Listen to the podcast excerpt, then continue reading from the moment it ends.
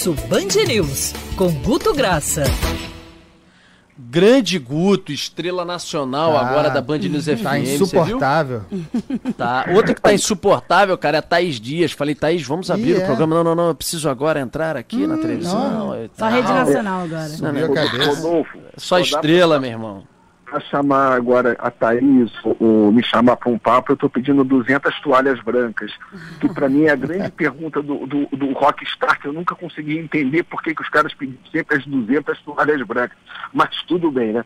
Só, Rodolfo, antes até da gente entrar no nosso papo, você pegou a ilha, e a ilha é um exemplo maravilhoso, porque ela é, tem uma delimitação geográfica e tem 200 mil pessoas e uma configuração muito além de bairro, é quase uma configuração de cidade dentro da cidade, e ela é, assim, quando você vê, é, é impressionante quando você vê o abandono dela, como ilustra talvez muito do que a gente está vivendo, tá, Rodolfo? É, perfeito, perfeito. É um exemplo cuspido e escarrado. Agora, eu sempre fiquei na dúvida nessa expressão.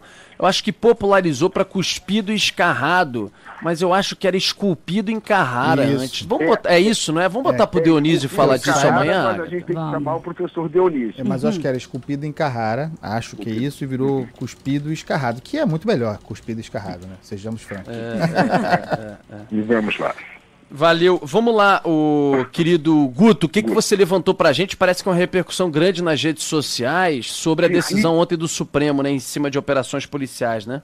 É, Rodolfo, a gente vem monitorando isso desde o dia 5 de junho, que foi a data inicial da, da proibição que o ministro Fachin fez. Isso veio logo após aquele caso em maio, acho que 18 ou 17 de maio, do menino João Pedro em São Gonçalo.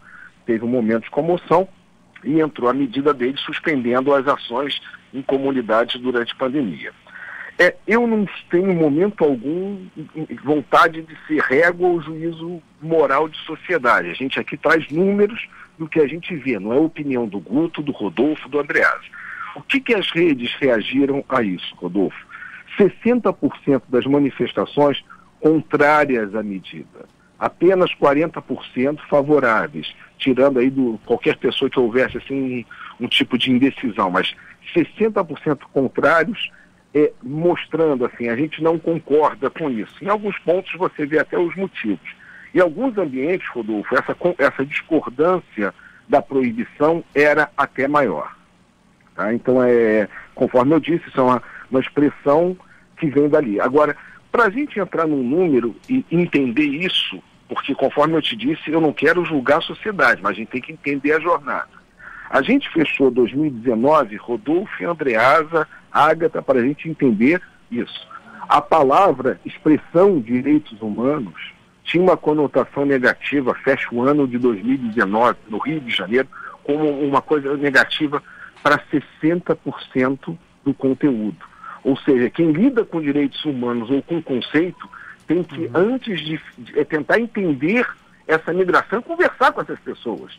Porque direitos alien, é, inalienáveis da, da, humanidade viram um, uma espécie de, de, um conteúdo negativo. Né? O, o Andreasa, eu me espanto com essa mudança e isso é um crescente. Tá? Isso não é uma uhum. coisa que vem do dia para a noite, vem crescendo e é tendência de continuar crescendo esse sentido.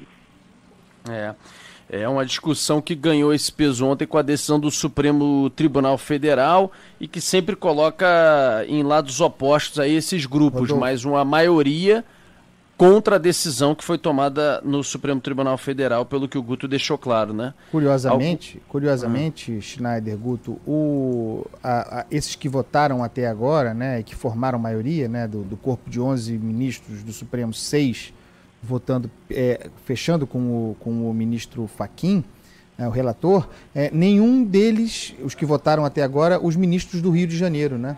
É, não houve voto, salvo engano, de Marco Aurélio Melo, que é do Rio de Janeiro, Roberto Barroso, do Rio de Janeiro, e Luiz Fux, do Rio de Janeiro, que conhecem o Rio de Janeiro, não participaram do debate, não influíram no debate, não se posicionaram no debate. Muito curioso isso, né? É, o, o, o Fux e o Barroso não votaram com certeza, o, o Marco Aurélio eu tenho dúvida, mas acho que tampouco votou. votou.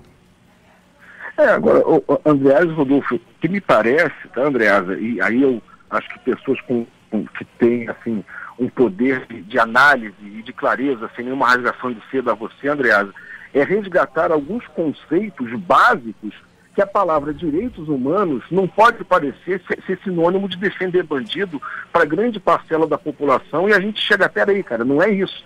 Se alguém fez essa deturpação nesse sentido, vamos corrigir, porque não faz, não, não faz sentido a gente ver a sociedade migrar nesse caminho. Ah, só é. para registrar aqui, o ministro Marco Aurélio, é, do Rio de Janeiro, né, é, é, morador, quer dizer, nascido no Rio de Janeiro, aliás, grande rubro-negro, votou acompanhando o Faquin, então votou pela proibição das operações. Os outros dois ministros do Rio, o, é, o Barroso e o Fux, que aliás é o próximo presidente do tribunal, ainda não se posicionaram, mas agora Inês é morta, já formou a maioria. Guto, algum outro dado que lhe chamou a atenção aí nesse levantamento? que chama a atenção, Rodolfo, e acho que cabe a gente falar, foi a, a nuvem do assunto, né? De 150 mil comentários checados na rede, lembrando que, essa, que a gente vai falar agora não são somas percentuais, porque pode ter múltipla abordagem, 60% do que tra tratava esse assunto era medo da violência, seja na comunidade, seja da inação gerar mais violência. 35% era conteúdo ofensivo ao STF ou a moradores de comunidade. Sim, conteúdo uhum. ofensivo. 20%, Rodolfo, trazendo um outro assunto, que era, olha, olha o poder da milícia, que é algo que no Rio de Janeiro sempre aparece na rede social mais do que em determinadas outras capitais. 15% Sim. culpabilizando ou falando do problema do usuário de droga fazendo a movimentação, 10% tratava os, os excessos policiais e apenas 5%, mas era, é, é bem interessante, Rodolfo, que relato de quem fala da realidade de comunidade, realidade de quem vai contando, cara, o que, que é o viver numa comunidade. Ou seja, esse tipo de conteúdo, ainda que pequeno, dá uma transparência para a realidade, para a gente que fica, às vezes, no conforto da rede social, julgando ou emitindo opinião, né? É, é verdade. Sim. Valeu, Guto, querido. Até semana que vem. Um abraço para você. Até a semana que vem ou qualquer edição extraordinária, é só chamar. Estamos aí, Rodolfo. Grande Valeu. abraço. Valeu.